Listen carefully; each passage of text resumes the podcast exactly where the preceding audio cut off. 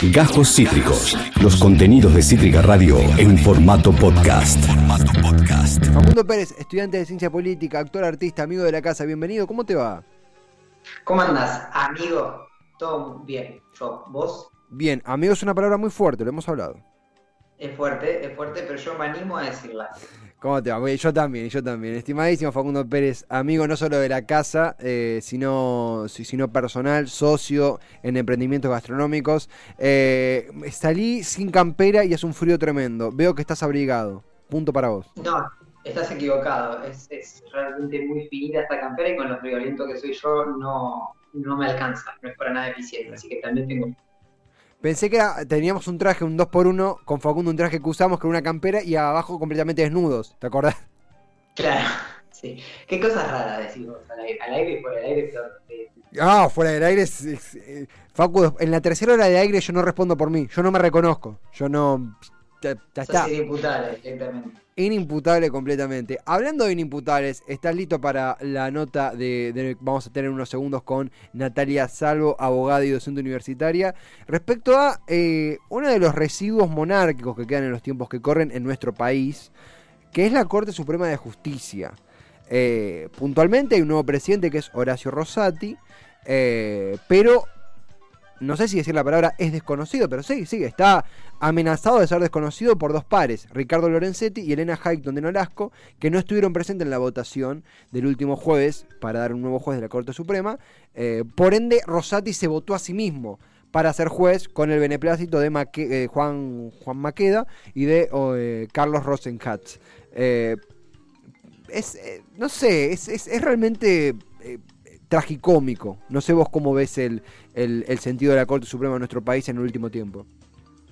Sí, primero me gusta este resabio monárquico que, tomaste vos para definir, digo, cinco personas con un poder bastante contundente eh, decidiendo cosas que eh, interpelan a la gran mayoría de la sociedad en un montón de casos que llegan, qué sé yo, por ejemplo, medidas políticas, recuerdo lo que fue eh, la no presencialidad o la presencialidad en CABA, en las escuelas, que fue determinado por la Corte Suprema de Justicia y como cinco personas de repente concentran ese poder. Y ahora esta crisis de legitimidad, si se quiere, del actual presidente de la Corte al no contar con dos votos de, tres de los cinco miembros. Tengo acá, si querés, del cronista, por si alguien no está en tema, por si nos puede pasar, digo, es un tema que no es muy cubierto por los medios, incluso por medios eh, afines al gobierno que pueden tener una lectura crítica a la Corte Suprema. De hecho, Rosati y Rosenhat son dos jueces designados por decreto por Mauricio Macri. Pero la cobertura es muy insuficiente. Eh, ¿Te va que repaso un poquito la noticia para, para, ponernos en tema? Eh, esto es de El Cronista.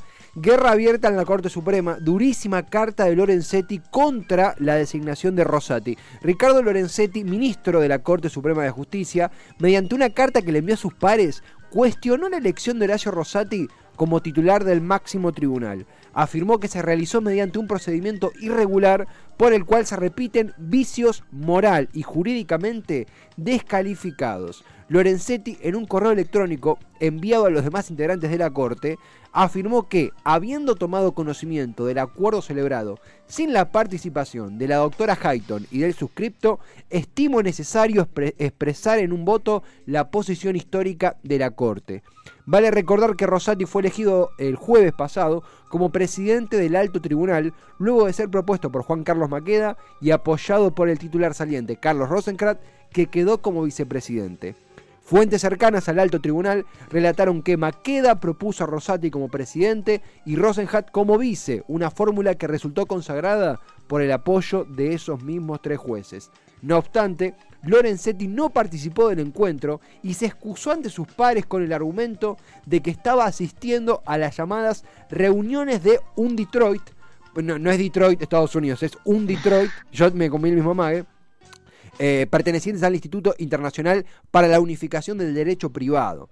Ante esto, Elena Hayton, la otra ausente, solicitó una prórroga del acuerdo que no fue concedida por haberse alcanzado de todos modos la mayoría de tres votos. Repetimos, Maqueda, Rosenkrat y el propio Rosati votándose a sí mismo para elegir así al nuevo presidente del máximo tribunal. Cinco personas, ni siquiera tres personas decidieron a la, la quinta persona en la línea de sucesión, ¿verdad? Tenemos presidente, pre- vicepresidente, presidente del Senado, presidente de la Cámara de Diputados, por- para entender el, el peso que tiene el presidente de la Corte Suprema, ¿no? Sí, peso que también, pese a que se encuentra en la línea de sucesión del, Ejecutivo, por así decirlo, eh, también es un peso que se vio licuado en los últimos años, desde la última presidencia eh, de la Corte, ya que de alguna manera en el funcionamiento de la Corte Suprema, Suprema funciona casi como una cuestión protocolar. Eh, pero bueno, supongo que Natalia Salavo nos va a poder explicar un poquito. Efectivamente, ya estamos en comunicación con ella, le agradecemos el tiempo que se ha hecho para conversar y ayudarnos a entender un poquito más. Está quien es abogada y docente universitaria, además de una gran comunicadora en este, en este aspecto y tantos otros. Natalia Salvo, acá Esteban, Chiacho, Facundo Pérez en Cítrica, ¿cómo te va? ¿Qué tal? ¿Cómo están? Buenas tardes. Súper bien, Natalia, gracias por hacerte el momento para charlar. Por favor. Eh, eh, es, un, es un placer. Estamos acá analizando, repasando un poquito eh, lo que es la, la guerra a cielo abierto, aparentemente, entre Lorenzetti y Rosati barra Rosencrat. Antes que, que nada, ¿qué, qué, qué- qué opinión te merece la elección de Rosati y la, el enojo ahora de, de Lorenzetti? ¿Qué lectura haces de todo esto que pasó la semana pasada? Es un síntoma, es un síntoma de que tenemos un poder judicial poco oxigenado, corporativo, con una lógica palaciega, es decir, que se definen cuestiones eh, trascendentales en el tribunal jerárquico que es la cabeza del Poder Judicial de la Nación, de esta forma, ¿no? De manera inconsulta, de manera solapada, taimada.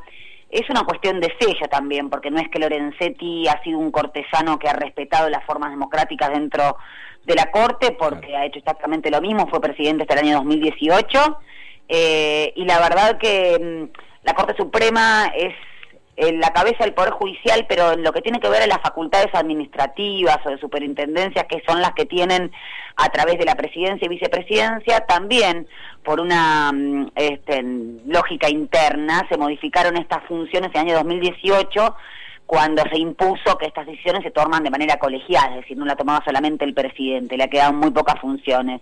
Entonces me parece que, que, que esta guerra cielo abierto que vos mencionás es también un síntoma de un poder judicial que cuya integración de la Corte tiene cinco miembros, que son los que resuelven para los problemas de 45 millones de argentinos y argentinas, una Corte Suprema que en Latinoamérica prácticamente no hay de una composición tan escasa, eh, yo creo que si no cambia no solamente la cantidad de cortesanos y cortesanas, sino también una corte con mayor integración de perspectiva de género, una corte más federal, no vamos a tener un poder judicial más cercano al, pueblo, porque cuando decimos esto decimos, por ejemplo, que es una un poder judicial o una corte que se autofiscaliza, que se autoaudita, es decir, que, que su lógica es interna, no tiene oxigenación.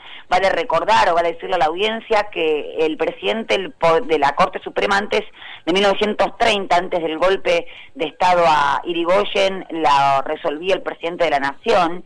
eh, y hoy en día, bueno, y con posterioridad de esos años, lo hace la misma Corte Suprema. Claro. Pero tenemos una Corte que dicta fallos con criterio absolutamente político, con oportunidad política. Tenemos una Corte que no tiene plazos para fallar eh, y que por lo tanto habla y yo te diría casi que tiene una lógica extorsiva con los otros poderes del Estado por lo que dictamina y cuándo lo dictamina. Y yo pongo un- siempre un ejemplo que me parece central eh, con respecto al Poder Judicial o en este caso la Corte.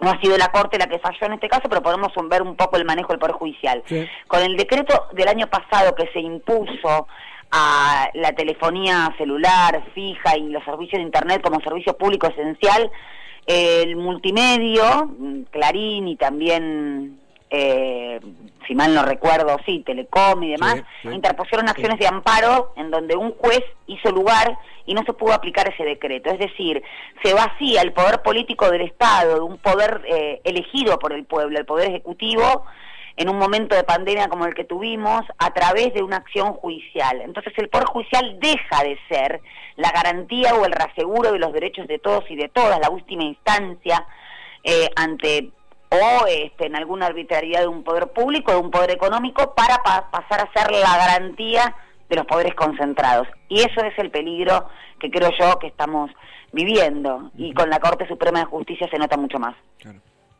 Natalia, ¿qué tal? Facundo Pérez eh, te saluda. Te quiero hacer dos preguntas en uno y va por este lado de esta mirada quizás un poco más política. primero vos nombrabas la composición eh, de la Corte Suprema y desde el oficialismo de algunos sectores que dicen públicamente la necesidad de ampliar la Corte a 9, a 12 integrantes. ¿Ves que hay posibilidad política de llevar adelante esa reforma? Y al mismo tiempo preguntarte qué eh, crees que va a generar esta nueva presidencia de Rosati en cuanto a las relaciones políticas. Parecería ser que tanto Macri o el macrismo como el oficialismo tienen puntos encontrados en, esto, digo, en contra de la, presidencia de Rosati.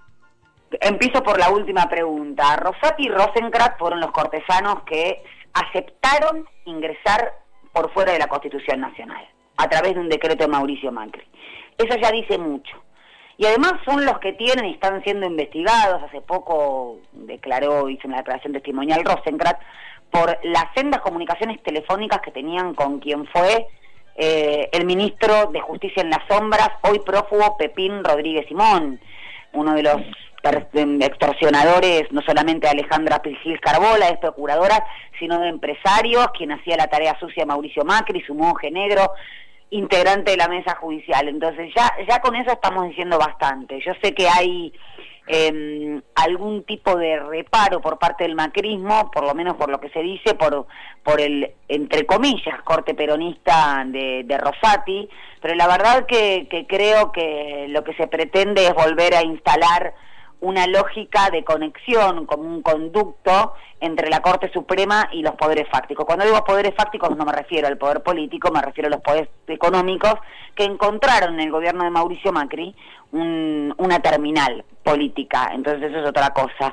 Se supo, lo sacó Horacio Berbisky en una nota, eh, que mm, fueron representantes de, Clarín Rendó específicamente a visitar a Rosati previo a esta maniobra que fue un autovoto, sabrán también. De cinco miembros votaron tres, la fórmula la propuso Maqueda y cada uno se autovotó, o sea, eh, algo bastante cuestionable y, con carencia de legitimidad.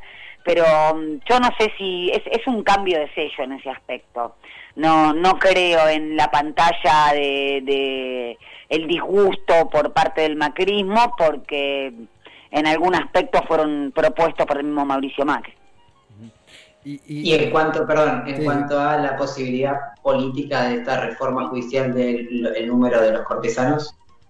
Yo creo que, ah, esto es una opinión personal, es fundamental, pero el dictamen no vinculante del Consejo Evaluador que, que designó el presidente de la Nación no lo consideró un tema fundamental. Yo creo que lo es pero ahí también juega un papel tremendo en términos democráticos la oposición que se niega a debatir los proyectos que pretenden un poder judicial más independiente, ni más ni menos que una de las banderas, eh, entre comillas, que tuvo Mauricio Macri cuando asumió el gobierno. Y esto lo digo específicamente por la ley de reorganización de la competencia penal y la ley de modificación del Ministerio Público Fiscal, que fueron absolutamente obturadas eh, y que no existen los consensos correspondientes en, el, en, el, en la Cámara de Diputados. Y creo que en esos términos va a suceder lo mismo eh, con respecto a un debate profundo de, de, la, de, de la integración del Poder Judicial, de, de, la Corte Suprema. Ahí me parece que juega un papel central la ciudadanía y la conciencia que está adquiriendo de alguna manera